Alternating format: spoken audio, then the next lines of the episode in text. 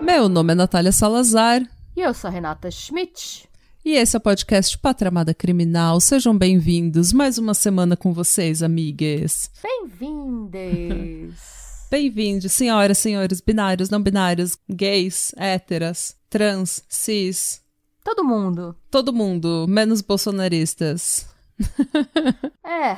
É necessário falar, porque a Michelle Bolsonaro pode se candidatar à presidência. Então é melhor Nossa, a gente começar Deus, a falar desde já que a gente não é bolsonarista.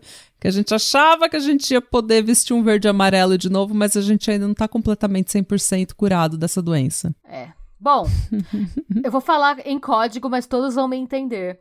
E a fofoca de que Carluxo assumiu o bebê do genocida? Hã?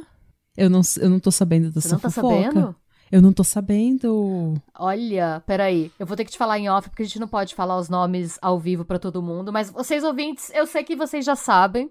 Porque hum. quando eu postei no meu Insta, alguns de vocês vieram comentar comigo. A gente vai dar um corte pra eu explicar pra Natália e a gente não tomar processinho e depois a gente volta. Tá. Agora estou por dentro da fofoca, ouvintes. Pois é. Estou passada, mas não surpresa. Então, eu não, eu não tô já faz um tempo que eu tô fora do Insta e eu tô evitando bastante ler sobre política. Eu tô evitando muito. Sim, então de vez em quando, agora que eu comecei a entrar um pouco mais no Insta, no Insta do Pod, e acabo lendo um pouco mais, e já tá, minha ansiedade já tá voltando tudo de novo, então eu preciso parar. Então eu vou, tanto no Pod quanto no Insta pessoal, eu vou postar isso aí correndo. Então eu tô meio alienada, eu tô meio alienada das fofocas. A única fofoca que eu fiz questão de entrar, de me atualizar, foi a fofoca da Caramba Kine, porque foi um plot twist tão bizarro Nossa, que sim. ela veio com as provas, com os recibos, e eu fiquei, tá vendo? Fiquei com orgulho de não ter cancelado ela nunca. é, gente, não, foi pesado. Eu acho que é. Eu fico foi com raiva pesado. quando eu vejo essas coisas, porque eu acho que isso é uma pessoa se aproveitando. A gente, enquanto proletário, a gente já tem tão pouco direito e aí ah. vem alguém e se aproveita de um dos poucos direitos que a gente tem, sabe? Faz isso de má fé. Eu ah. acho que é tão. Para mim, o que ofende mais é o uso da saúde mental como arma de manipulação. Tipo, ai, respeita minha saúde mental. Ai, eu tô tendo problemas, então é por isso que eu não levei conteúdo. Eu tô tendo problemas, é por isso que eu não fiz meu trabalho. E é Tá bom, beleza, a gente entende. Você faltar, você não levar, você atrasar, procrastinar um dia. Agora, quando acontece sempre e quando você sempre avisa depois que você já deixou todo mundo na mão, é bem complicado. Então, essa. essa esse uso do, ai, a minha saúde mental abalada, pra gente que tem depressão, que tem ansiedade, que se fode pra caralho pra tomar uma vida, sabe, fazer uma vida, viver uma vida normal apesar dos pesares, para mim é ofensivo, pelo menos quando eu vejo a pessoa usar a saúde mental como arma de, de manipulação para conseguir biscoito, para falar que não, não fez as coisas ou não, sabe? Porque, tipo, a pessoa não pode agir de mau caráter e falar que é a saúde mental dela. Ah, não, e foi uma falta de empatia absurda, porque a Karen Bakini tem um monte de problema também, né? De saúde mental, de. Sim, ela tem ansiedade pesada. E, e síndrome de pânico fazendo pesada. live, assim, metendo. É. Foi bem puxado, assim. Foi, foi bem, bem puxado. E você viu o hate que a Karen levou? Tipo, o pessoal falando. Se mata. É, falando pra ela se matar. Tipo, você vai no, no Instagram de uma pessoa que sofre de síndrome do pânico e vai lá e fala: se mata, vadia do caralho. Tipo, você tá lutando por quem aqui? Você tá lutando pela funcionária? Não. Você tá lutando pela saúde mental da funcionária, pelos direitos dela? Não. Você só é um babaca. E o povo falando que sabe onde ela pega metrô? Hum. Ela e as funcionárias dela. Gente. Eu, eu ainda. O povo, acontece... o povo tem que lavar uma roupa de vez em quando, que é pra é. sair da internet, sabe? Eu não entendo. E isso acontece com a gente, obviamente, numa escala infinitamente menor, mas eu realmente não consigo entender a pessoa aleatória que vai num perfil xingar pessoas. Assim, não, eu também não. É, eu não consigo entender mesmo, tipo. Normalmente é uma pessoa que não faz nada de criativo. Ela não escreve uma música, ela não escreve um poema, ela não pinta um quadro, ela não, não faz uma dança, ela não toca um instrumento, ela não faz absolutamente nada criativo. E daí ela vai no perfil dos outros que estão fazendo algo criativo para falar: não gostei. Esses dias, eu juro por Deus, gente, eu preciso falar disso e desabafar aqui, porque a gente precisa pensar um pouco na nossa cultura de internet, sabe? Eu tava vendo um reel no, no Insta. E daí era uma mulher fazendo uma receita aparentemente muito da gostosa, sabe? Tipo uma receita de escondidinho de linguiça. Hum como a gente podia ver o que ela estava fazendo, o que ela estava falando era assim, tipo, gente, se vocês gostarem desse tipo de receita, manda um comentário pra gente, segue o nosso canal, diz que receita que você gosta, que receita que você gostaria que eu é claro, fizesse. Que repetitivo, né? Isso, e daí ela tava meio que assim pedindo real o engajamento da gente, sabe? Falando, olha, esses são os tipos de receita que eu gosto, o que, que você quer ouvir, o que, que você quer ver aqui no canal, dá um feedback os comentários eram tipo: nossa, eu gostei da receita, mas a, a mendigação de biscoito de engajamento foi ridícula, não consegui ver até o final. Daí, vários hates. Porque a mulher tava fazendo uma receita de escondidinho, gente, com a linguiça, sabe? Tipo, ela não tava fazendo nada demais. Ela não tava falando de política, ela não tava fazendo nada controverso, ela não tava fazendo nenhuma manifestação. Todo mundo hateando e teve uma que falou: Não gostei de como você pipicou a cebola. Mano, nossa, Juro, sério. não gostei de como você picou a cebola. É só picar sua diferente, Sandra. Então, sabe, esse é o tipo de comentário que não tem razão de existir. A pessoa tá ali fazendo um, algo criativo, sabe, na cozinha, tentando passar uma receita, falando: olha, gente, que receita que vocês querem ver fazendo um negócio tão legal, sabe? E daí vem a, a fulana fala: não gostei do jeito que você picou a cebola, não gostei que você mendigou engajamento, não gostei do jeito que você fez isso.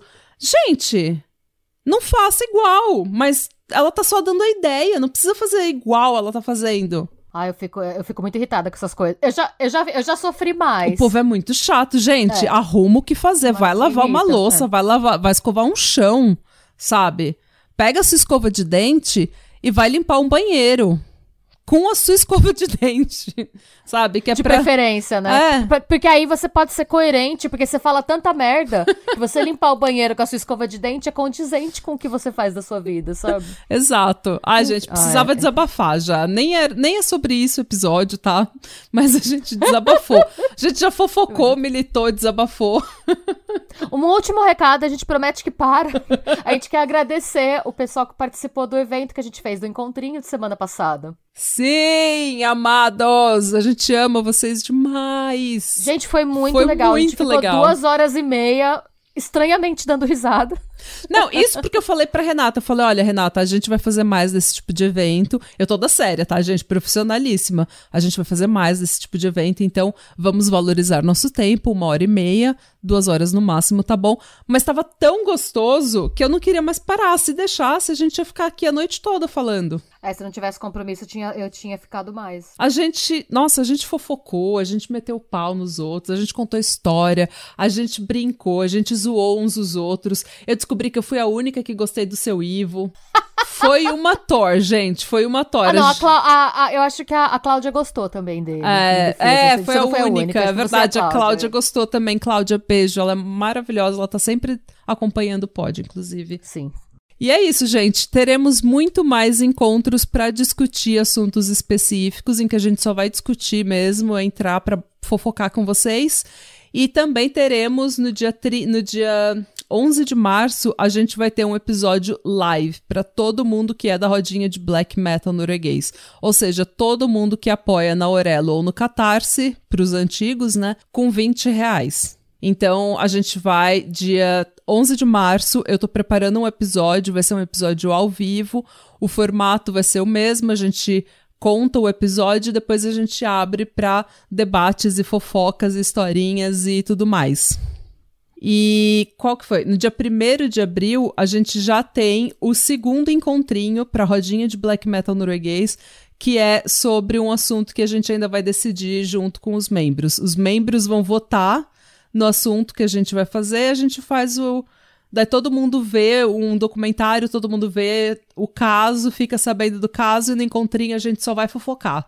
Só vai debater o caso e fofocar. Isso, se você é da rodinha e ou é, se você não tá no ICQ, é, não está e quiser entrar, manda pra gente uma direct ou um e-mail falando que você Isso. quer entrar. E se você. Porque é, no grupo já... do ICQ a gente fofoca. Eu não tô no é. grupo do ICQ por razões de ansiedade, tá, gente? Eu não consigo. Eu não consigo seguir as mensagens e eu me atrapalho toda, eu fico ansiosa. Mas eu vou começar a ficar mais lá também. A dar eu uma, tô e a gente parecer. fofoca, mas assim, é. Às vezes, se você não quer por motivos de ansiedade ou tal, você pode mandar pra gente também por e-mail uma sugestão. Isso. E a gente vai pegar as sugestões mais votadas, a gente vai mandar para vocês um, um formulário pra vocês escolherem. Isso. Ou Tô pensando aqui agora. A gente pode até pegar todas e pegar algumas das que a galera quer mais e fazer pros próximos já, já usa de tema pros próximos. Sim, exato. É, a gente bom. vai ver como a gente vai fazer, mas de qualquer jeito vai ser um tema que vocês vão ajudar a gente a escolher. Mas a gente faz a votação para saber qual que vai ser o próximo. Tá. Qual que vai ser qual, priorizado. Muito bem. Tá bom? Então é isso, gente. 11 de março, episódio live para todo mundo que é membro da rodinha de Black Metal norueguês na Aurelo e no antigo Catarse. E no dia 1 de abril, o encontrinho para a gente debater um caso que será votado por vocês. Yes. Certo? Sem mais recados. Acabou. E vamos, vamos pra tragédia. Vamos Me conta uma história, Eu não sei nem que caso que é. Eu tô sem teaser, sem nada. Assim que eu gosto. De pegar de surpresa.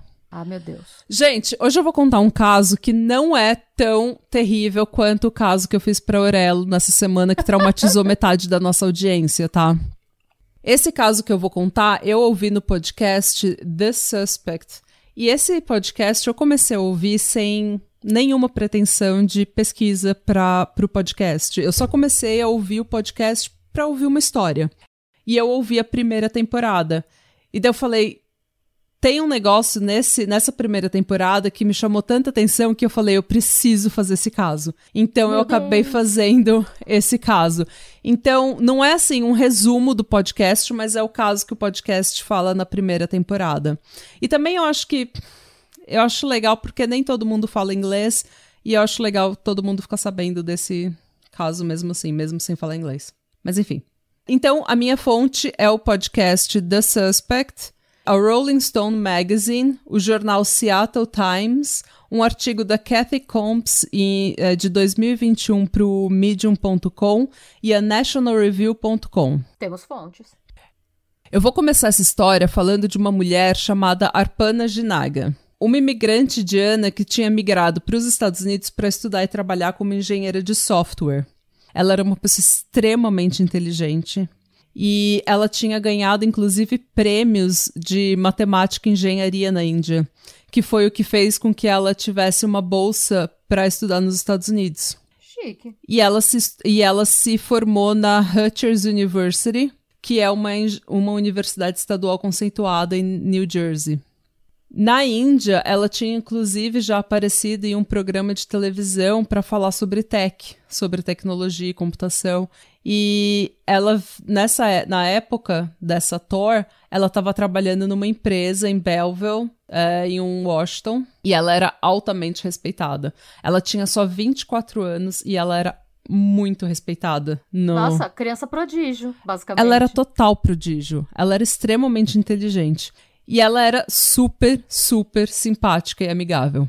Quando ela se mudou para os Estados Unidos, ela estava louca para viver tudo que ela não podia viver na Índia.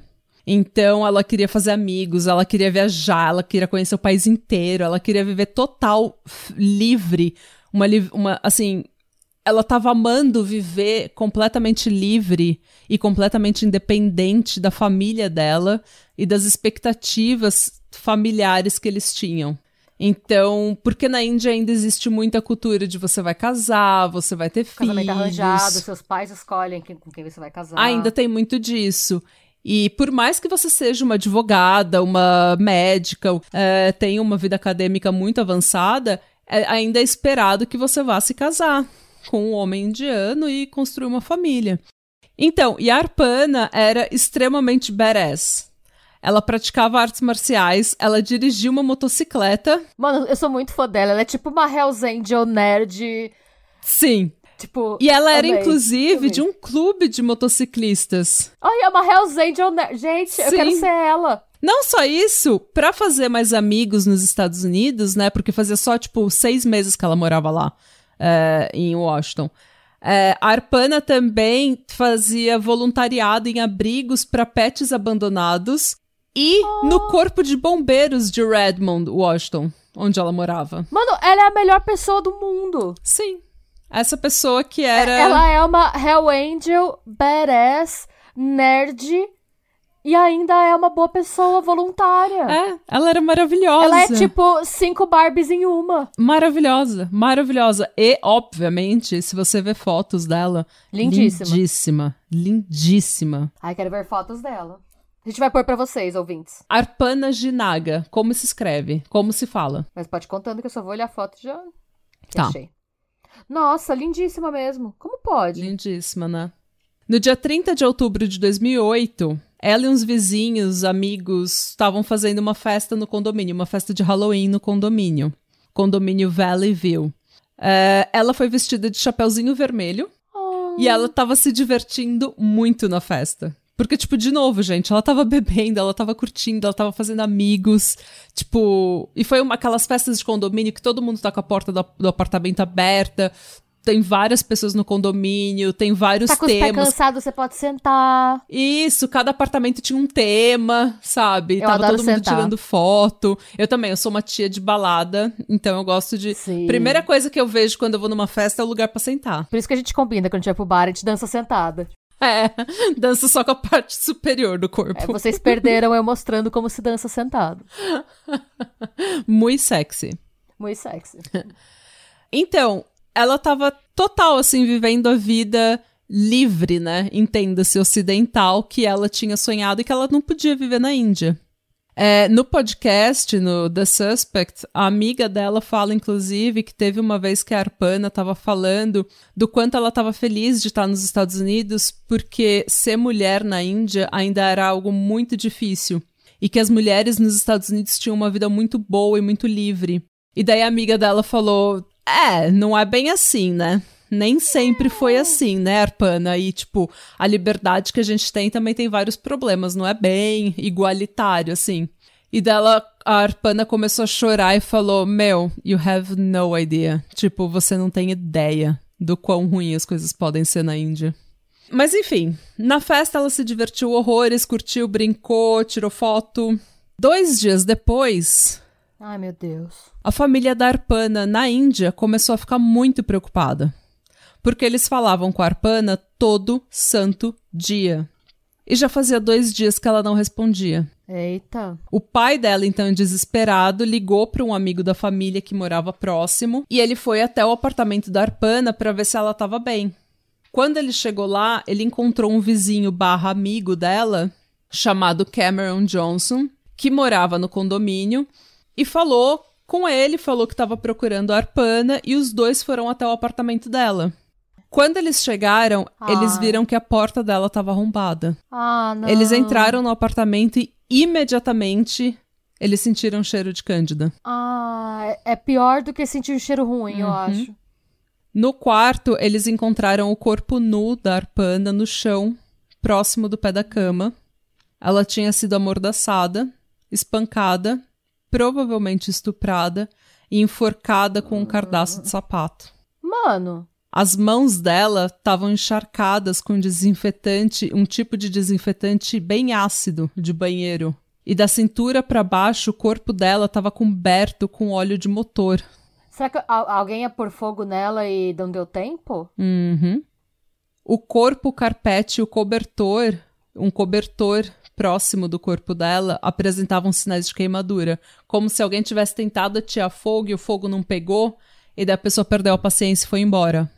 O óleo de motor, a gente acredita-se que seja que fosse dela, que tivesse na casa dela por causa da moto dela.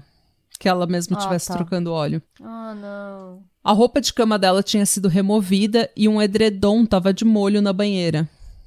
Eles ligaram para o 91 e a polícia então teve um péssimo dia, porque agora você tem uma cena de crime horrível pela qual dezenas de pessoas passaram duas noites antes. A cena inteira estava contaminado por causa da festa. E tinha dezenas de testemunhas. Dezenas de pessoas falando do que ela tinha feito. O que eu imagino, né? Posso estar errado, mas eu imagino que indique um certo grau de premeditação ou uma coincidência muito feliz, né? Porque eu suponho que alguém pensou na festa como um jeito de. ou não. A gente não sabe. Mas é uma ótima teoria. Ah, meu Deus. De que alguém tenha planejado isso e esperado a festa acontecer. Ah, eu pensei nisso. Tipo, que teve algum grau Eu nem tinha pensado nisso, no grau de planejamento. Mas é muito possível, principalmente se foi um dos suspeitos, é muito possível que ele estava esperando essa oportunidade. A autópsia revelou que a Arpana tinha lutado muito contra o assassino. Ela tinha diversas lesões contundentes, hematomas e um dente quebrado. Mas no final ela morreu de asfixia mesmo por causa do, do cadarço do estrangulamento pelo cadarço. Pela autópsia, não ficou claro se ela tinha ou não sido estuprada. É, o rape kit, né, que é aquele. que é, são. Tipo. Como que eu posso falar? Que são as amostras colhidas do canal vaginal e tudo mais. É, ele veio negativo, mas o OB dela tinha sido retirado e estava do lado do corpo dela.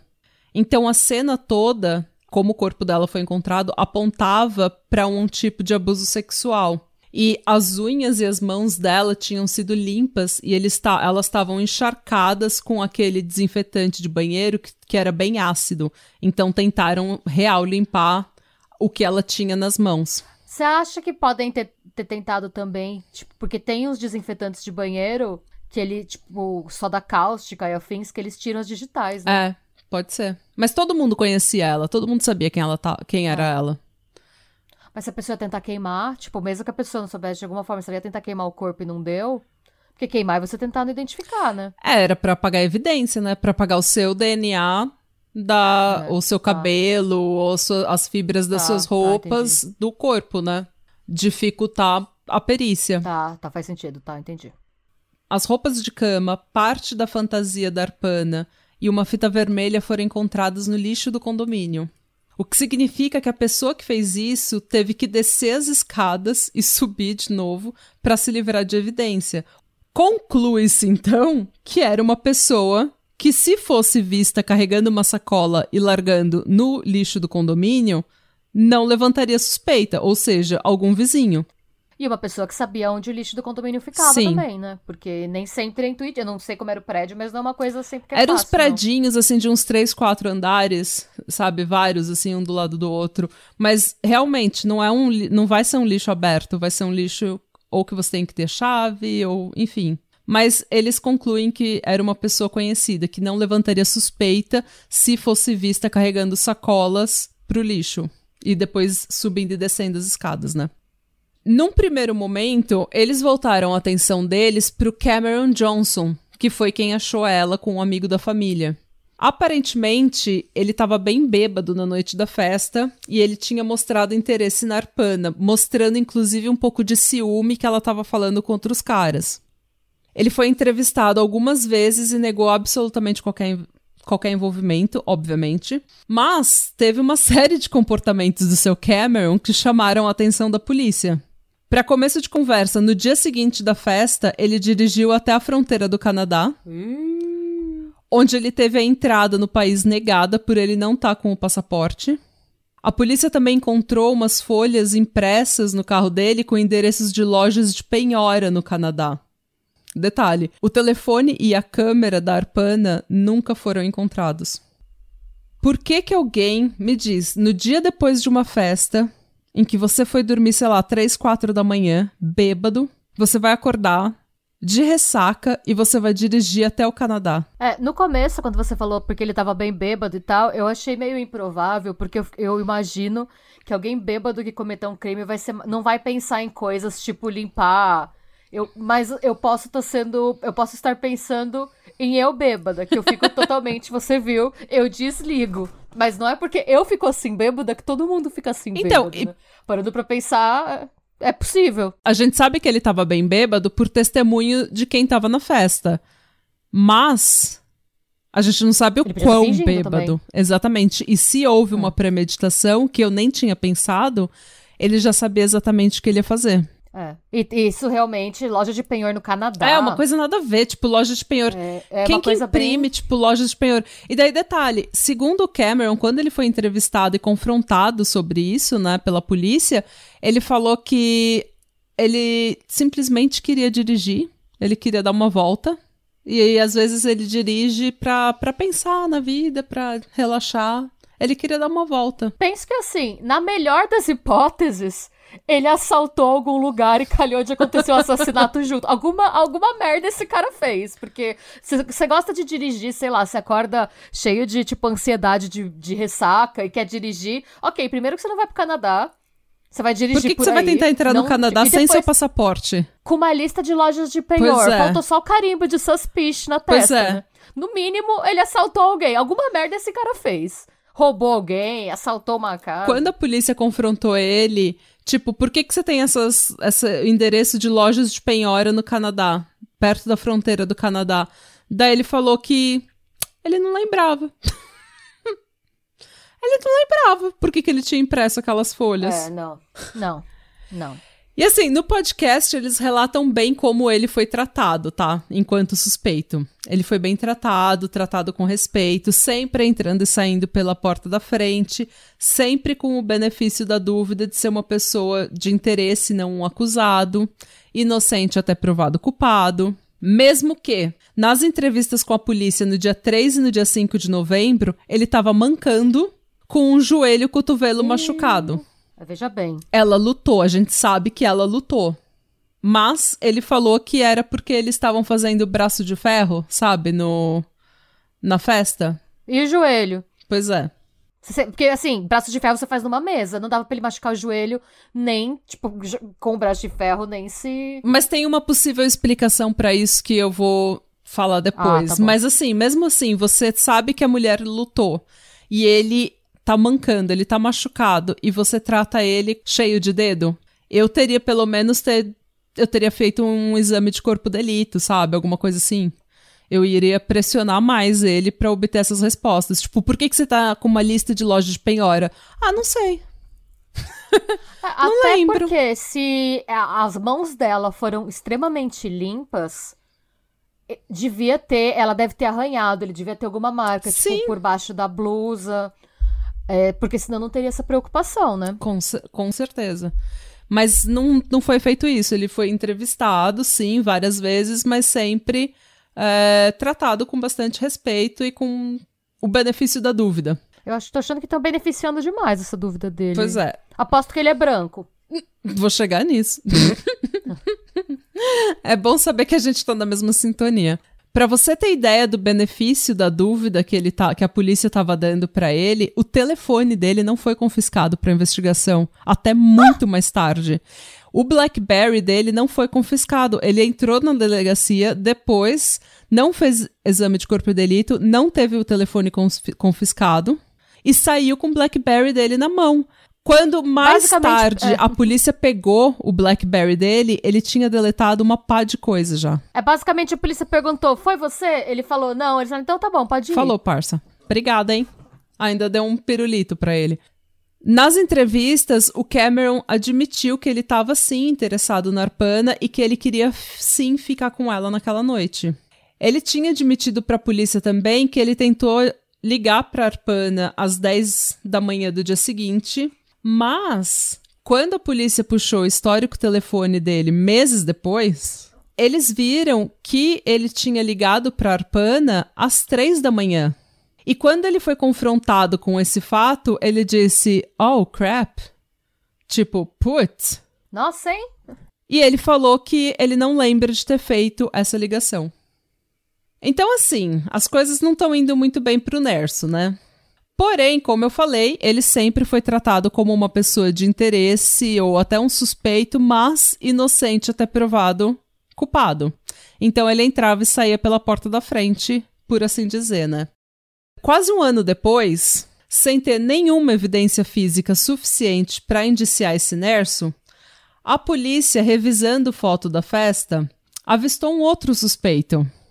Um homem negro, grande, fantasiado de operário de construção, operário de obra, chamado Emmanuel Fair.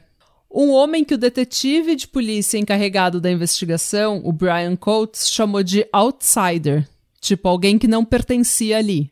Por quê? Porque ele é negro? Como eu disse, ele era negro. O único negro na festa.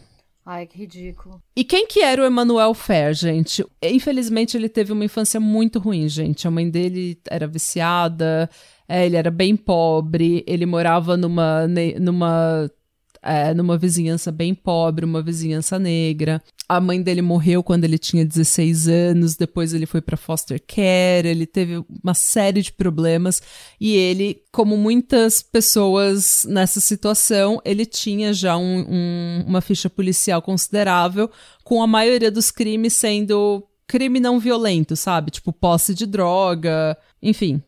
Em 2004, porém, ele tinha sido acusado de estupro estatutório de terceiro grau. Que é o estupro de terceiro grau nos Estados Unidos é quando não é um estupro violento. Não é um estupro em que você tá com uma arma na sua cabeça, mas há razão para acreditar que não houve consentimento ou que houve consentimento coagido como por exemplo se a pessoa está sob algum tipo de ameaça ou se ela é menor de idade, por exemplo, porque daí você está exercendo um poder. A pessoa não tem, quando você é menor, você não pode consentir. Isso, você é vulnerável. Tá. Para isso, ele apresentou um Alford Plea. E para quem lembra do nosso episódio sobre o, tri o trio de West Memphis, o Alford Plea é algo que eles têm nos Estados Unidos, que é um acordo que você faz com a promotoria. Você se declara é, entre, é uma declaração de culpa, mas você se declara culpado enquanto mantendo a sua inocência. Então, basicamente, você fala: eu sou inocente, mas eu admito que o Estado tenha prova suficiente contra mim para me condenar culpado. Só que esse Alford Plea, eu já vou fazer um adendo aqui, e assim como muitas, muitas pessoas que se declaram culpadas, elas fazem isso, gente, porque muitas vezes, se você é pobre, você não tem um bom defensor público, você não tem como pagar as multas, você não tem como pagar as taxas do, do julgamento. Ou você acha que a polícia, se você é preto, pobre, a polícia vai te pegar, vai te enquadrar de qualquer forma e você sabe que vai levar anos para você provar sua inocência e você não tem dinheiro e recurso para isso, o que, que você faz? Você faz, você se declara culpado, você faz um acordo com a promotoria ou apresenta um Alford Plea, que é para você pegar uma pena reduzida. Daí, quando você se declara culpada, você não vai a julgamento, o que já é uma economia de tempo e dinheiro. E daí você faz um acordo e sai com dois, três anos com uma pena muito tem reduzida. Tem gente que nem pega pena, né? É, tem gente que nem pega pena. Às vezes é uma ferramenta do Estado só para se você assina esse essa offer plea, você não você não pode processar o Estado por uma condenação injusta. Você não pode processar o Estado e a promotoria tá lá como caso fechado, caso resolvido. Não é um caso aberto, é um caso resolvido. Entendeu? Não interessa se a pessoa que foi pega é necessariamente culpada. É, ela pode ser declarar culpada ou apresentar um offered plea simplesmente para não ir a julgamento, simplesmente para pegar uma pena reduzida, porque ela sabe que se ela arriscar e ir a julgamento e contra a promotoria, ela vai demorar até chegar ao julgamento, e daí no julgamento ela vai ter as, vai ter que pagar taxas e não sei o que, e não sei o que, e não sei o que, mesmo com um defensor público, você vai perder dinheiro. E daí depois você ainda corre o risco de um júri branco, por exemplo, te achar culpado e você pegar a pena máxima. Ou um júri rico, ou um júri, sabe, machista, te pegar e declarar você culpado e você pegar a pena máxima. Então, declaração de culpa nos Estados Unidos ou Alford Plea não significa culpa de verdade então pode ter sido que ele tenha apresentado o Alford Plea simplesmente porque ele não tinha como lutar contra a evidência que tinham contra ele. Mas fica o questionamento, a gente não sabe exatamente das condições em que essa declaração de culpa foi feita, tá? Ok. Depois que ele saiu da cadeia, ele foi morar com um amigo de infância no porão da casa da mãe desse amigo. Nesse final de semana da festa, o amigo não estava em casa e o Emanuel foi passar o final de semana com uma amiga dele chamada Leslie Potts, que ele tinha conhecido anos antes no MySpace. no finado MySpace. Nossa, gente, que vintage. É, 2008, fia, faz muito tempo já. e ela morava nesse condomínio, no Valley View. E foi aí que ele acabou nessa tal festa de Halloween. Porque ele foi passar o final de semana com ela, ele chegou no condomínio na quinta, a festa foi no sábado, então eles colocaram, tipo, tanto que ele foi de operário de construção, assim, operário de obra, porque eles acharam coisa, sabe, cada vizinho deu um negócio, tipo, um cinto de ferramenta, tipo, o, o outro deu um Jackson capacete. Da fantasia que você foi de fantasma, é. porque tinha um lençol. então, todo mundo tem um amigo assim, todo gente. Todo mundo tem amigo tem assim. de pegar fantasia, é. Ah. Naquela noite, na festa, o Emanuel tava mais na dele porque todo mundo no condomínio era amigo, todo mundo se conhecia, só que ele só conhecia a mesma Leslie, então todas as pessoas eram estranhos para ele. Mesmo assim, ele bebeu, se divertiu, flertou, Teve uns bêbados xarope na festa que tentaram tretar com ele, porque era tipo um cara que tava tretando com todo mundo e desafiando todo mundo pra braço de ferro e fazendo essas coisas héteras, sabe? Tipo de to hétera topzeira, de tipo brinca de lutinha, um bate no outro, tipo tira a camisa, fala, ah! coisa de Sim, hétero. Sei. E, Bem coisa de hétero. É, então pode ter sido aí que o Cameron se machucou nessas brigas de hétero ah, top. Tá, entendi. Então a gente vai passar um pano para ele nessa, nessa parte. Isso, só nessa. Só nessa. Isso também, o, o Emanuel nessa tomou um tapa e cortou o lábio. Então, mas foi todo. Isso tudo foi só, tipo, brincadeira besta de hétero top. Não teve briga real, a festa correu super bem, deu tudo certo, ninguém tava xaropeando ninguém. Uh, segundo o Emanuel, ele conversou com várias pessoas sobre o trabalho que ele estava fazendo. Ele estava trabalhando como aprendiz de soldador e nas horas vagas ele estava trabalhando com produção de hip hop, produção de música, ah, com um amigo dele que é locutor de rádio, que é o amigo de infância com quem ele estava morando no porão da casa da mãe. Tá. Lá pela uma da manhã, ele, o Emanuel foi pro apartamento da Arpana para comer pizza. É, e lá ele e algumas pessoas seguiram a Arpana até o quarto dela, porque ela ia mostrar alguma coisa no PC. E depois disso eles conversaram, ele foi no banheiro. Bom, gente, vale lembrar que em 2008, quando você queria mostrar alguma coisa no YouTube para as pessoas, era no PC. Eu lembro que eu fazia é. isso nas festas de faculdade. Sim, Ou sim. Tava, é as festas eram um monte de gente no quarto. É, ou, ou ficava todo mundo em volta do PC, ou se tinha algum amigo que tava com o notebook, aí o amigo ia catar o notebook e levava o notebook e abria. Não tinha isso de mostrar vídeo no celular. Não, Não existiam smartphones que passavam vídeos naquela época. Naquela época, você sensualizava por torpedo SMS. Pois é, gente. Era assim, flip só fica esse panorama. Ainda, sabe? É, então faria sentido ela levar todo mundo pro quarto pra mostrar, tipo, um vídeo ou whatever. Nossa, eu tive várias, eu tive em várias festas que tá todo mundo no quarto do anfitrião. Vendo os vídeos do YouTube. Bebendo sim. cerveja em pé ao redor do, do computador. Do dono do PC. Ou de quem quer mostrar o vídeo. Tipo, sempre, sempre, gente. E vendo e escolhendo as músicas no Napster. as músicas que você tinha que baixar no Napster ou em, tipo, nesses programas de torrent que normalmente você baixava, demorava quatro dias para baixar. Eu e usava quando você, LimeWire. E quando você abria era um pornô. Nossa, sim. Eu queria, tipo, que... queria ouvir Katy Perry era um pinto. É. Acontecia, assim. Eu usava LimeWire pra baixar, eu não usava Napster. eu nem lembro o que, que eu usava, mas eu, eu já abri vários pornô que eu não devia ter visto. Uh, lá pelas duas e meia, o Emmanuel e o Cameron vão até o apartamento do Cameron e depois eles até entram no carro do Cameron pra ouvir música. Outra coisa, gente, em 2008 a gente tinha CD, tá? Não era Spotify. Então era tipo, ah, eu tenho um CD no meu carro, vamos lá ouvir que eu vou te mostrar. E daí ficava no carro e mostrava a música que você queria mostrar. Era, uma, era um tempo bem das cavernas, gente. lá pelas três da manhã. Uh, eu ia falar que a internet ainda era tudo mato. Ah, era tudo mato. Tinha Orkut ainda, desculpa te cortar. Tinha, tinha, falo, Orkut, tinha Orkut, gente. O Orkut ainda. O, aliás, o Orkut estava no tempo áureo ainda. É, o Orkut ainda era mais popular que o Facebook. O Facebook Sim. foi ficar popular real em 2011, 2012, assim. É. Mas voltando. eu entrei no, no, Facebook quando eu vim pra Noruega, porque todo mundo aqui usava Facebook em 2009. E, mano, o Facebook não tinha um brasileiro no Facebook. Facebook, era o Orkut. Falar com brasileiro era só no Orkut. Uh, lá pelas três da manhã, o Emanuel sai da festa e volta para o apartamento da Leslie para assistir TV e dormir.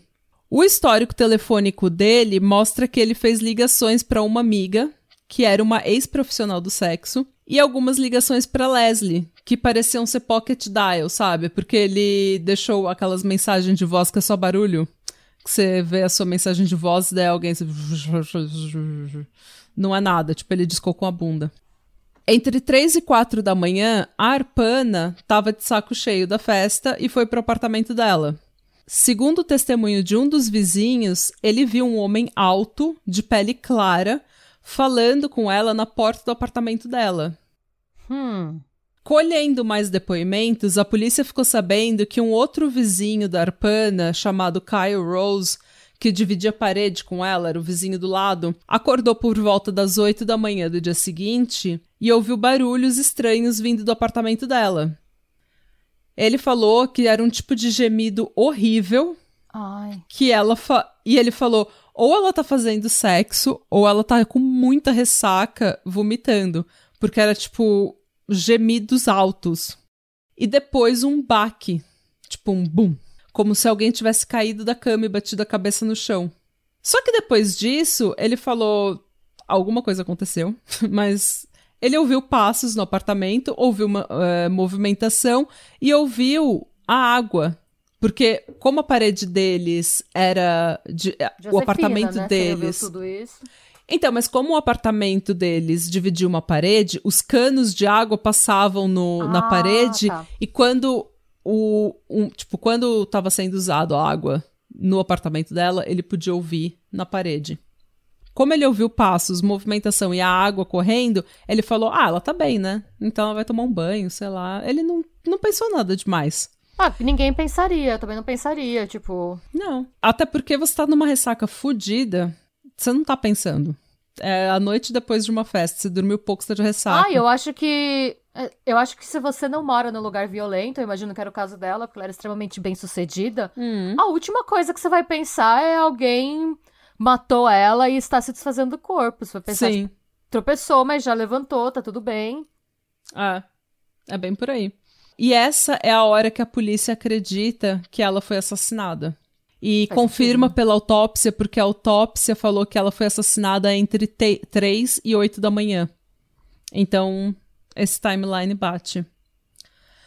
Lá pelas 9 da manhã do dia seguinte, o Emanuel acorda no apartamento da amiga dele, da Leslie, e vai ajudar o pessoal a limpar o condomínio. Onde ele nem mora, tá? Ele vai lá, ajuda o pessoal a limpar o condomínio, fica tranquilo, Várias testemunhas falam que ele estava agindo de forma completamente normal, uma pessoa extremamente simpática, agradável, não estava nervoso, não estava nada. Então agora, gente, a gente tem dois suspeitos principais. Eu o... não tô entendendo porque ele é considerado suspeito até agora, porque. Porque ele era o outsider. E ele tinha uma ficha criminal e uma convicção, uma condenação por estupro de terceiro grau em 2004. Ele não devia nem saber onde era a lixeira do condomínio. Não, ele tava lá, tipo, total de gaiato. Total ah, de então. gaiato no navio. Ele... Mas a gente ah. tem dois suspeitos agora. O Cameron Johnson, o vizinho branco que tentou ir pro Canadá, e o Emmanuel Fair, o negro que nem morava lá. E que tinha passado três anos na prisão por estupro e já tinha uma ficha criminal por outros crimes. E é aqui que duas coisas acontecem: DNA e racismo.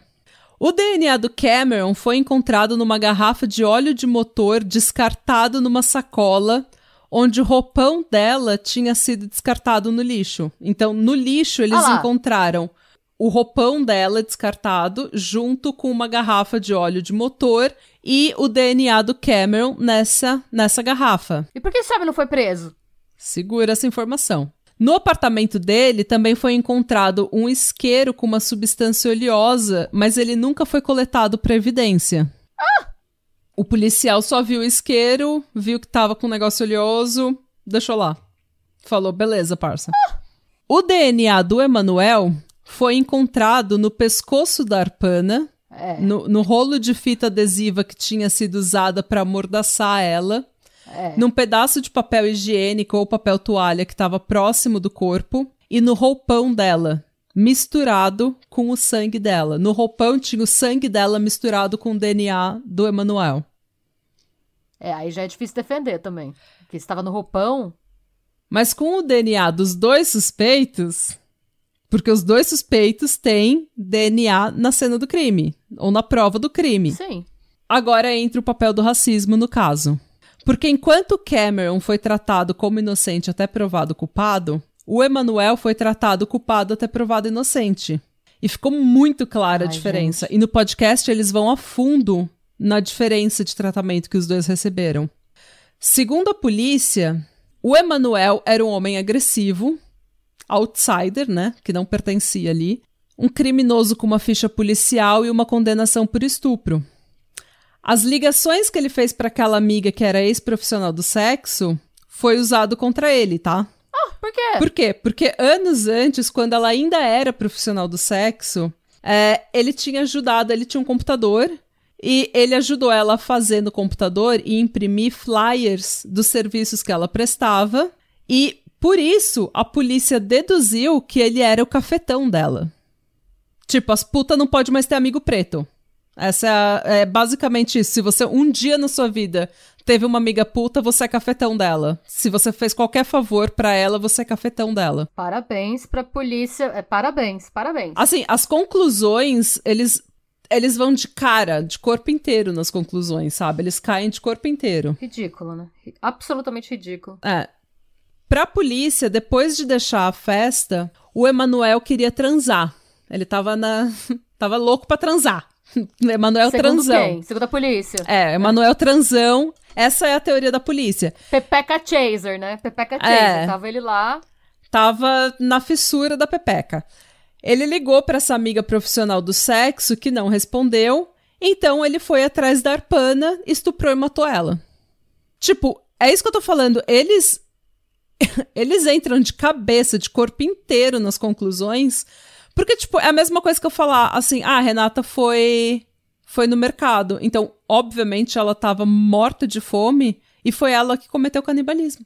Tipo, eu posso tudo, eu posso inventar qualquer história na minha cabeça. Concorda? E aí o que eu fico pensando é, se na cabeça deles ele era um cafetão, por que, que ele ia ter que pegar uma pessoa aleatória? Exato. Se ele é um cafetão. Não, mas ele tentou ligar para uma amiga, para uma ex-profissional do sexo, que nem trabalhava mais como profissional do sexo. E quando ela não atendeu, ele foi estuprar e matar a Pana, que ele nem conhecia. Ai, gente. Então você vê aqui que o Cameron é um cara que admite que quer ficar com a Arpana. Ele ligou especificamente para ela na noite da festa. O DNA dele foi encontrado na garrafa do óleo de motor que foi usado no corpo dela. E muito provavelmente o, o, o óleo que estava no isqueiro devia corresponder ao óleo que foi encontrado no corpo dela. Mas a gente nunca vai saber. o trabalho de testar. Exatamente. A gente nunca vai saber. Quando ele foi entrevistado, ele estava mancando e machucado. No dia seguinte à festa, o cara viaja para o Canadá com endereço de lojas de penhora. E esse homem suspeito, branco, é tratado com cuidado. Ele tem os direitos respeitados, ele sai, ele entra e sai pela porta da frente, ele é inocente até provado culpado. Ah, e detalhe, menina, numa das entrevistas com a polícia, ele a polícia pergunta alguma coisa para ele, ele fala: a gente pode desligar o, o gravador? E eles desligam? Aham. Uhum. Ah! A polícia falou, claro, parça, sem problema. Desligam. Ah, é claro. Então tem parte da entrevista dele que não foi gravada a pedido dele. E quando o policial que entrevistou ele foi questionado o que, que eles tinham falado, o policial falou que não lembrava. Ah, aposto que ele que se ele falasse, você pode só jogar fora essa arma do crime aqui para mim, o policial falava, mas é claro, meu senhor. Ah. Mais alguma Não, coisa? É ridículo, realmente é ridículo. Já o Emanuel Fer liga para uma profissional do sexo, amiga dele, amiga de anos. Que nem é mais profissional do sexo. Que nem é mais profissional do sexo. Vai dormir, acorda tranquilo, agindo normalmente, ajuda a limpar o condomínio onde ele nem mora, continua hospedado no apartamento, no, no apartamento da amiga dele, até um dia depois que o corpo da Arpana foi encontrado. Ou seja, em nenhum momento ele estava estressado ou tentando fugir da Nem cena. Nem preocupado com vazar. Ah. E tem outra coisa, partindo do princípio de que houve premeditação, esse cara nem sabia que ia rolar uma festa. Não, ele não tinha nenhuma, ele não tinha tipo... ideia, ele caiu total de gaiato. Ele chegou lá na, na quinta, só pra ficar o final de semana com a amiga dele, E foi isso. E assim, tipo, ele não tava. Ele, ele, por ele já ter uma condenação, ser um homem preto, se eu fosse ele, no dia que descobrir o corpo dessa menina, eu vazo e eu nunca mais volto. Eu, tô, eu vou parar na Argentina. Sim, exatamente. Eu pensei Eu tenho uma coisa. condenação e eu sou preta, eu vou ficar aqui? Não. Mas ele não, ele nem pensou nisso. Ele tava tipo, nossa, gente, ó, a menina morreu, olha que pena. E ficou lá. Sem nenhuma vontade de fugir. Mas esse suspeito é preto, é pobre e tem. E tem uma ficha criminal. Então, pelos erros que ele cometeu no passado, pelo qual ele já pagou, porque, detalhe, pro crime, quando ele apresentou o Alford Plea, eu esqueci de falar isso, ele passou três anos na prisão e ele estava solto em liberdade condicional. Então ele já estava pagando, ele já tinha pagado o, a dívida com a sociedade. Porque o que estava previsto na lei ele pagou. É, ele foi culpado até provado inocente. É, e como ele foi preso, reforça o papel do racismo nesse caso. Porque todas as testemunhas, todos os, os suspeitos, incluindo Cameron, que era suspeito, eles tinham sido tratados com respeito. Já o Emanuel, a polícia estoqueou a casa onde ele morava. A casa da mãe do amigo dele. E quando ele saiu de casa, ele falou que foi tipo coisa de filme quando você tá andando e tem um carro te seguindo devagar, sabe? Andando do seu lado na rua, ah, assim, Deus te seguindo. Me Sim. Quando ele viu o carro, os policiais que estavam a paisana no carro, que era não era uma viatura, era um carro random, os policiais apontaram a arma para ele e falaram: "Fica tranquilo, fica calmo". Mas mano, o que, que é já, isso? Já apontando a arma com ele. É dia imagina de treinamento? Você...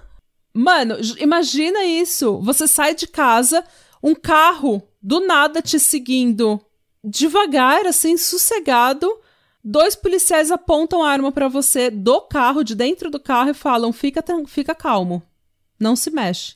E você nem sabe que essa gente é policial, porque eles estão apaisando num carro random, que nem é uma viatura. Ele foi preso.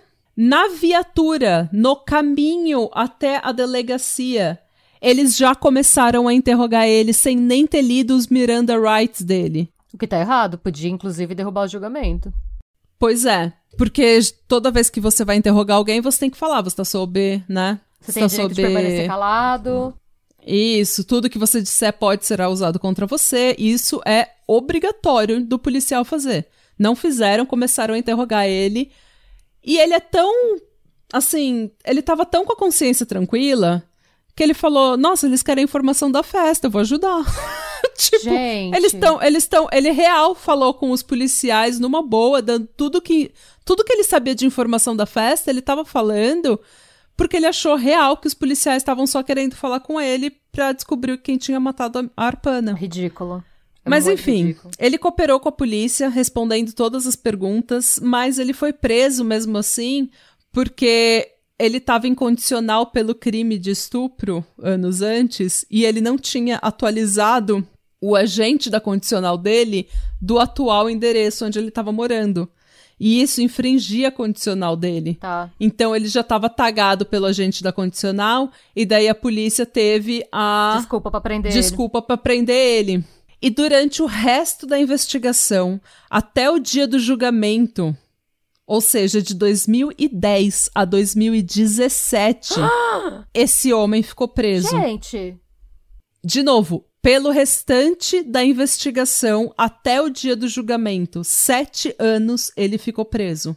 O que é ridículo, né? Porque, pelo menos em alguns países, eu não sei como é que é nos Estados Unidos, mas é, no Brasil e em alguns outros países da América Latina tem limite para prisão preventiva, né? Quando eles declaram sua prisão preventiva, eles têm que falar o prazo e esse prazo tem que ser cumprido. Para ter um julgamento antes desse prazo correr. Pelo menos no Peru eu tenho certeza que é assim. Quando você é preso antes do julgamento, eles declaram: olha, você tem a sua prisão preventiva declarada por tantos meses. Hum. É que eu tô fazendo um caso, que é no Peru. e aí eles falam isso. E aí você tem esse tempo declarado, esse tempo de prisão preventiva passou esse tempo, seu advogado já pode recorrer. E para te manterem preso, eles têm que entrar com outro pedido, se não andar o caso por N motivos, né? Hum.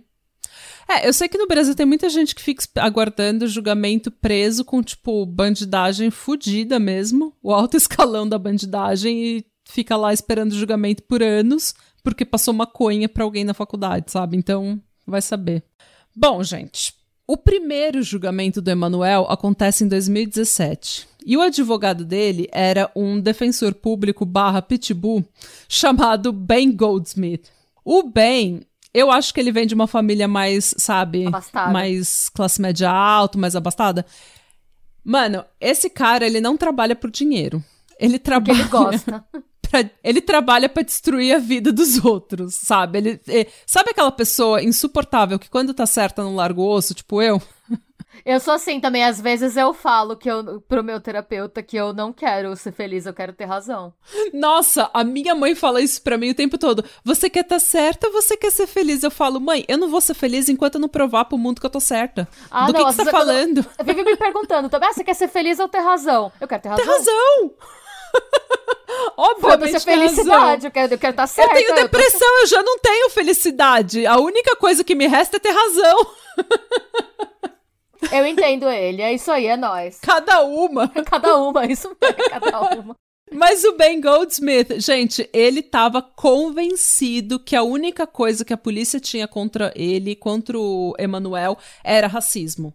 E ele ia destruir o argumento da promotoria um por um. Tipo, ele tava que nem um cachorro com osso. Eu nunca tive tanto tesão ouvindo um podcast quando eu ouvi esse advogado falando.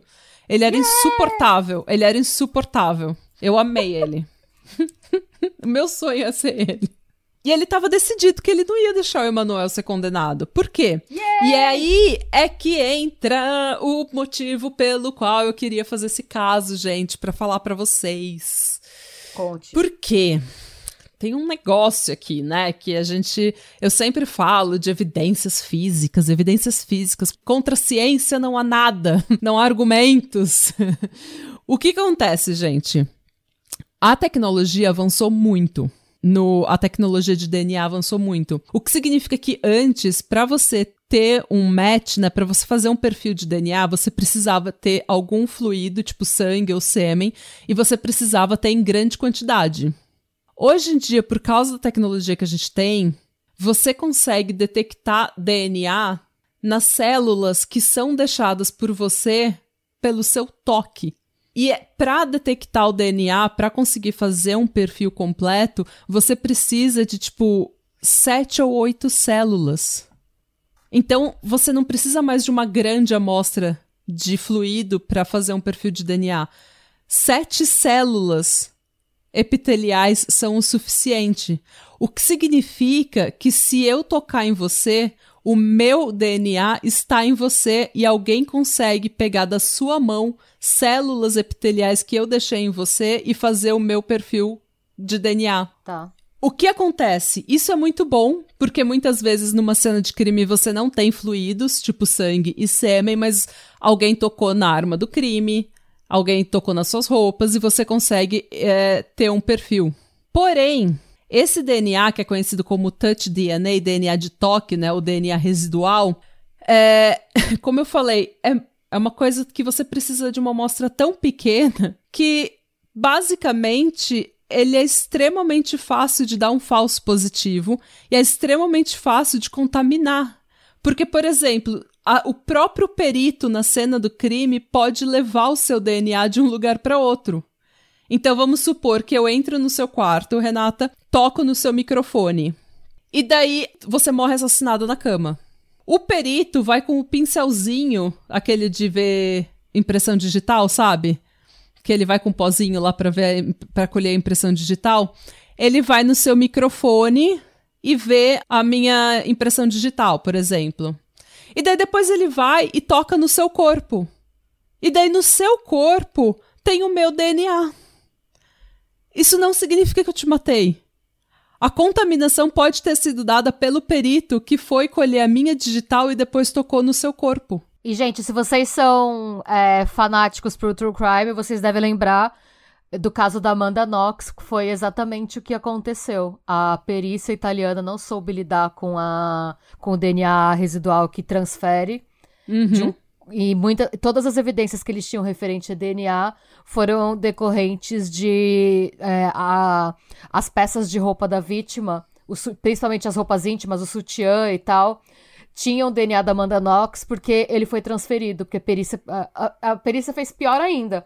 Eles cataram todas as roupas juntas Todas as roupas que estavam no quarto, eles cataram tudo junto e deram para alguém separar. E nessas peças de roupa tinha a roupa da Amanda Knox e da, da Meredith, que foi a menina que foi assassinada. Hum. E o DNA transferiu e eles consideraram aquela evidência, quando na verdade foi um erro de perícia. Sim, é muito fácil. Touch DNA, é. DNA residual, DNA de toque, é extremamente fácil de ser transferido de pessoa para pessoa, de pessoa para objeto, de objeto para objeto. Então, é, dá muito caso errado, dá, muita, dá muito problema isso. Tanto que no artigo que eu li na nationalreview.com, eles mencionam um caso que eles também mencionaram no podcast que eu citei, do The Suspect, que era um homem, um homem em situação de rua, foi acusado de assassinar um empresário na mansão dele. Só que o homem em situação de rua, na noite do assassinato, em 2012, estava no hospital num estado de quase coma e sob supervisão 24 horas por dia. O DNA do homem tinha sido encontrado no corpo do empresário que tinha sido assassinado na mansão dele. Ele deu algum dinheiro pro. Não. não? Os paramédicos que socorreram o homem em situação de rua ah. Foram os mesmos paramédicos que, so que foram na cena do crime quando o o empresário foi encontrado morto. Eles tinham usado o mesmo monitor de oxigênio, sabe aquele que você coloca no dedo Sim. da Nossa. pessoa? Eles usaram o mesmo nos dois casos e eles transferiram as células do homem em situação de rua, que estava no hospital, para o empresário morto. Mano, é muito sensível. Eu tô, eu tô meio chocada. Eu sabia que era bem minucioso, mas eu não sabia que o mínimo era tipo sete células. Então, a tecnologia evoluiu tanto que agora a gente precisa, tipo, muito pouco. Então, você falar, ah, tem DNA. Beleza, mas o quanto de DNA tem? E que tipo de DNA? É de DNA de células epiteliais ou é DNA de sangue que foi encontrado, sabe, em fluidos?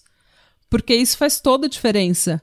Porque só pelo DNA residual não tem como você falar a história Sim. toda. Tanto que esse caso do homem em situação de rua e do empresário morto, ele foi usado como exemplo numa conferência da American, da American Academy of Forensic Sciences, a Academia Americana de Ciências Forenses, porque justamente eles estão discutindo como que até como eles podem fazer para isso ser mais seguro, porque não tá eu ia fazer mais um caso aqui, tipo, falar de mais algum caso, mas quando eu entrei na internet para ver que casos touch DNA, uh, DNA residual, tinha sido um problema, tinha tantos casos que vai dar, tipo, outros episódios. Tá. O advogado, então, né, o Ben, Gold, o Ben Goldsmith, ele falou tudo isso, né? Ele hablou no, no julgamento. Ele não, de, ele falou todas as provas que vocês têm contra ele, vocês têm contra o Cameron. E é touch DNA, que é tipo é DNA residual, que não é altamente confiável porque pode ser transferido com muita facilidade, pode ser contaminado com muita facilidade. E todas as provas que vocês têm contra ele, vocês também têm contra o Cameron. Mas é só o Emanuel que passou os, sete, os últimos sete anos na prisão. E aí? E daí ele falou que era um absurdo que eles tinham fechado só no Emanuel, enquanto Cameron estava solto. E eh, nenhum outro suspeito tinha sido eh, investigado como foi o Emanuel. E nenhuma outra testemunha foi questionada como o Emanuel foi. Ninguém foi tratado com o desrespeito que o Emanuel foi. E numa polícia com histórico de racismo, é fácil de entender que a polícia foi racista se não existisse nenhum outro caso existisse, a gente podia até dar uma o benefício da dúvida para a polícia, mas existem tantos casos que é impossível a gente falar que não que o racismo não tenha nenhum papel nesse caso. Bem, o primeiro julgamento acabou num hung jury, ou seja, o júri estava dividido e não conseguiu chegar numa conclusão se ele era culpado ou inocente.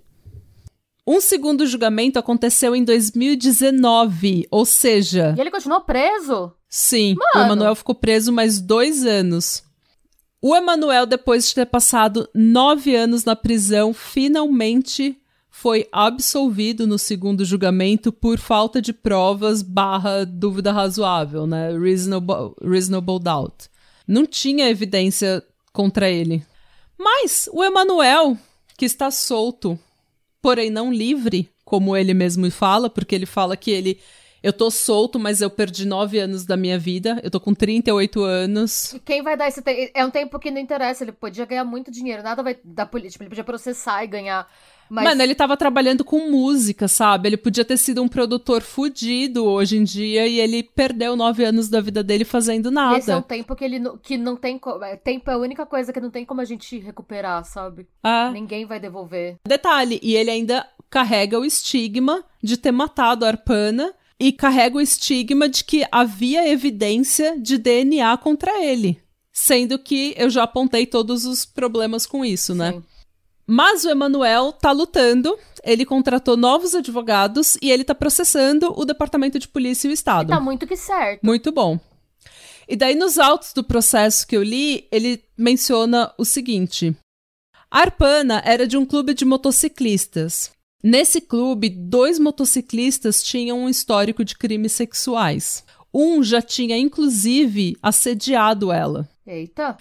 Dois, DNA de um terceiro motociclista com quem ela estava tendo um caso foi encontrado na fantasia dela e num lençol que estava cobrindo parte do corpo dela. Eita! Esses, nenhum desses caras foi investigado. Nem interrogado? Nada? Não. Terceiro, o DNA de um vizinho foi encontrado num cadarço que eles acreditam ter sido o cadarço que enforcou ela. Ah! Esse vizinho nunca foi investigado. Um outro vizinho cometeu suicídio dias depois do assassinato dela e o DNA dele nunca foi comparado com nenhum encontrado na cena do crime. E cinco, ele perdeu nove anos da vida dele por atrasos inexplicáveis para realizar o julgamento. O julgamento dele foi atrasado diversas vezes e enquanto isso ele estava lá apodrecendo na cadeia. O Cameron foi julgado? Não. Ah! Não, Cameron tá bem. Ele se formou na faculdade, ele construiu uma carreira depois disso. Mas, gente, como que não joga? Tinha muito mais evidência contra ele e. E nada. Nada. Tipo, às vezes a gente vê alguns casos em que a gente não tem. A gente, a gente traz algumas investigações que são impecáveis. Mas quando vem um caso desse, a gente fica se perguntando para que, que a justiça existe, porque eu não consigo pensar. Tirando, eu acho que os três de West Memphis, eu acho que esse é o caso mais injusto que a gente já cobriu. Porque, tipo, eu fico pensando, é, é claro, tanto que no, no, podcast eles batem muito na tecla do racismo, e isso me incomodou um pouco, porque eu fiquei pensando, gente, há evidências contra ele, sabe? Há DNA, há uma ficha criminal. Então a gente não sabe, não é uma pessoa perfeitinha igual o Adnan Syed, Sim. sabe? Que não tinha nada contra é, ele. E a autópsia. Também, é. É. e a autópsia desmentia tudo né, da, da promotoria. Então, esse cara, ele é um pouco fish, né? Ele é um pouco suspeito. Ele foi, a gente não sabe, por exemplo, os detalhes da condenação dele por estupro. Então eu não vou passar o, o passar o pano completamente para tudo que ele fez na vida. É, porém, é, gente, todo, tem vários DNAs nessa cena do crime, no ah, apartamento sim, dela, sim. que ninguém pesquisou, que ninguém investigou. E o, ele foi maltratado em relação a. Tipo, o Cameron também tinha o DNA dele na cena do crime, num, na garrafa do óleo de motor que cobria o corpo dela, sim, por sabe? Isso que eu entendo, assim, eu acho que também, claro, eu acho, sim, houve racismo, é fato que houve racismo, mas a investigação foi muito mal conduzida, independente de qualquer coisa. Como você tem, uh, sempre falam, tipo, é, o mais comum é que você, que você investigue primeiro os ex-parceiros ou os parceiros Sim. da vítima. Como que você não investiga se você sabia que ela tinha relacionamentos com outras pessoas, que ela tinha um ex, que era, como que você não investiga? Pois é. É, esse é o top 3, que é, é o, o Ednan Ed, os três de West Memphis. E esse caso, eu acho que é, é, tipo, é uma investigação muito ruim. Tipo, muito ruim. Eu acho que eles decidiram, ah, esse cara aqui, ele tem, ele é um outsider, ele tem uma cara shade, ele tem antecedente, bora acusar ele, porque tinha bora um monte de linha ele, é. que deveriam ter, mano, você devia pelo menos interrogar os caras, sabe? Ver se o cara tem um álibi, hum. onde o cara tava, com quem que ele tava, o que que ele fez. Você não pode descartar essas pessoas, porque elas nunca foram interrogadas. E agora não dá mais tempo. Quem vai lembrar o que que tava fazendo no dia tal? Se não, se não é você, é. não dá mais tempo, não dá para voltar atrás. Volta pro ponto de que a única coisa que a gente não consegue recuperar é o tempo perdido. Sim. E o que o Ben uh, Goldsmith falou foi que uh, o DNA por si só ele não pode. A gente evoluiu tanto tecnologicamente que o DNA por si só já não pode mais ser usado para contar a história inteira. Você pode ter o, o DNA, mas você tem que contar, ok, e o motivo, ok, e a circunstância, ok, e como que esse DNA foi para lá? É de fluido? É de célula epitelial? Da onde que foi recolhido? Foi recolhido direito? Porque é, houve contaminação nesse caso também dos agentes forenses. Tem o, os autos do processo do Emanuel contra o Estado entram em detalhes sobre isso. E, tipo, gente, é, é a vida de uma pessoa, sabe? E o pior de tudo é que hoje 15 anos depois da morte da Arpana, o caso está fechado. A promotoria nunca mais indiciou ninguém, nunca mais investigou, investigou ninguém, porque para eles o Emanuel é o culpado e esse caso foi, abre aspas, resolvido por evidência forense, fecha aspas. Então, para eles, não há dúvida de que ele tem assassinado a Arpana. E enquanto ele tá solto tentando recuperar a vida dele, a família da Arpana não tem justiça, a Arpana não tem justiça e ninguém foi pego pelo assassinato dela de verdade. Uma curiosidade interessante desse caso é que durante o tempo dele na prisão, ele escreveu para uma celebridade que estudou com ele no colégio, ah. que é o Macklemore. Sabe Meu o Deus, rapper? Sim. Que aleatório. I wanna pop some tags. Only got sim. 20 dollars in my pocket. então, e o Macklemore tentou ajudar ele, tentou, acho que deu até dinheiro pro, pra defesa dele e tudo mais. E por que eu queria fazer essa história, gente? Eu queria muito falar de touch DNA, de DNA residual, porque eu não sei se vocês se lembram, mas no caso dos estudantes de Idaho, eu falei como que o, o DNA do Brian Kohlberger foi parar no estojinho da faca dentro da cena do crime. Daí eu falei, eles vão tentar desmentir tudo que a promotoria tem contra o Brian, mas eles nunca vão conseguir desmentir o fato de que o DNA dele tá na cena do crime. Só que, se for DNA residual, se for DNA com uma, uma tipo, de células epiteliais é, uma amostra extremamente pequena, esse DNA pode ter sido transferido para aquele estojinho. E a gente bam, sabe, bam, bam. tem especulação de que ele frequentava o restaurante em que as meninas trabalhavam. Tem várias coisas que ele, ele poderia ter tocado e as meninas tocado depois. E o DNA dele ter sido transferido para o estojinho que estava no quarto da Kylie. Então, essa provavelmente vai ser a estratégia da defesa para alegar que, na verdade, ele nunca teve na cena do crime. Então, a gente vai precisar aguardar cenas do próximo capítulo para ver se vai colar ou não. Dun, dun, dun. É. E é isso, gente. Essa é a história da trágica morte de Arpana Ginaga e da provavelmente injusta prisão de Emmanuel Fair. Ai, gente, que bad. Tipo. E Radebra. Sejam essa. bons. Busquem é conhecimento. é, gente, é, e, é, eu não tinha, na verdade, eu não tinha ideia de DNA residual, que era tão fácil.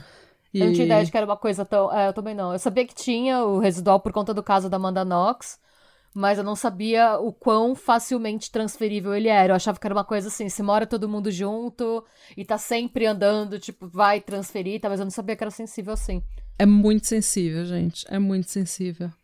Então, é, eu espero realmente que ele ganhe esse caso Nossa, contra o Estado, porque ele perdeu nove anos da vida dele, gente. E não foi. Por mais que tenha. Vamos supor que ele fez, que ele foi realmente o assassino da Arpana, ele não teve um julgamento justo. Não, o julgamento dele não foi justo, independente de qualquer coisa. Na verdade, o julgamento foi justo. A investigação e a prisão dele foi injusta, porque o julgamento ocorreu como deveria ter ocorrido, só que demorou sete anos para acontecer. Ser justo, não, mas para o julgamento ser justo, as evidências, as, as evidências apresentadas têm que passar um panorama completo ah. da vida da vítima, dos relacionamentos da vítima e de todos os possíveis suspeitos. Isso não aconteceu. Pelo Verdade. que eu entendi, era o Emanuel e o Cameron que foram levantados. Os motociclistas não foram, o vizinho que se suicidou não foi, o outro. Então, então, só os não, dois. Não tem como ser justo. E mesmo assim, o Cameron traz... foi tipo, ah, beleza, a gente não vai te pegar. É, não. Então eu acho que nem, nem dá para considerar que foi justo, porque ele não levou em conta todas as circunstâncias, não apresentou pro júri todas as circunstâncias. Eu acho que foi o Cameron que matou ela, e eu acho que se eles tentassem pegar o Cameron, julgar o Cameron com as evidências que, ele te, que eles tinham, seria um julgamento muito difícil de acabar em condenação.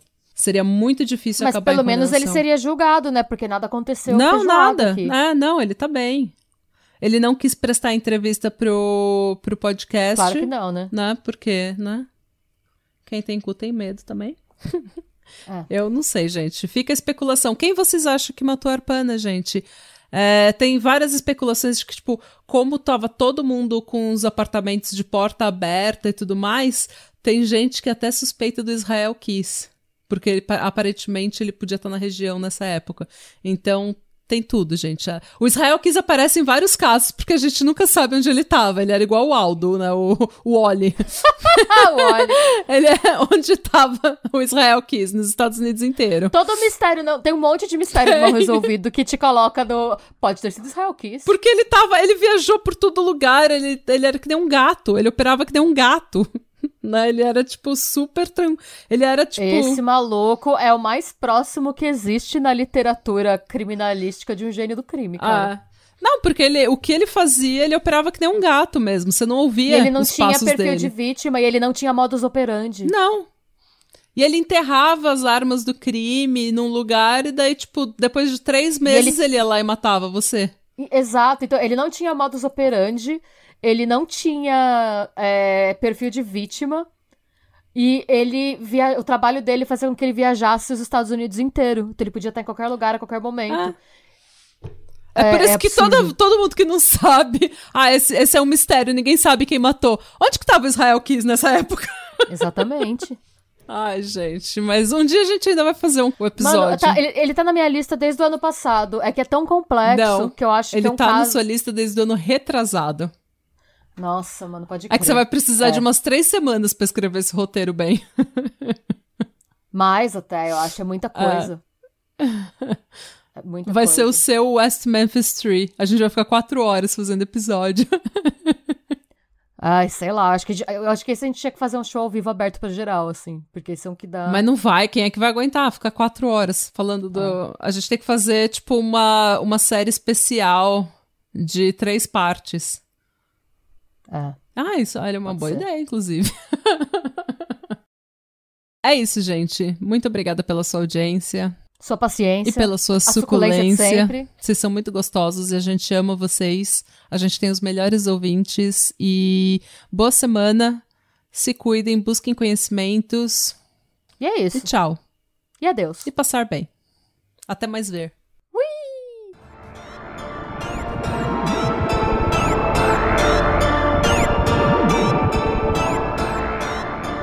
Se você gostou desse episódio e quer receber conteúdo exclusivo sem comerciais, vá até a Orelo para se tornar um apoiador do Pátria.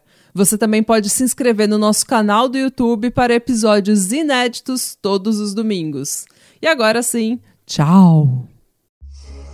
Você é um daqueles ouvintes fissurados em histórias de crimes e mistérios reais? Daqueles que sentem emoções ao ouvirem os fatos narrados? Como será então que você vai se sentir ao escutar junto do caso efeitos sonoros e vozes interpretando os personagens nas histórias? Chamem a polícia! Você é um doente! Saia daqui! Cala a boca! Esse é o Arquivo Mistério, o primeiro canal de True Crime com atores de vozes e efeitos especiais. Toda segunda, um novo episódio. Nos vemos lá, Arquivo Mistério.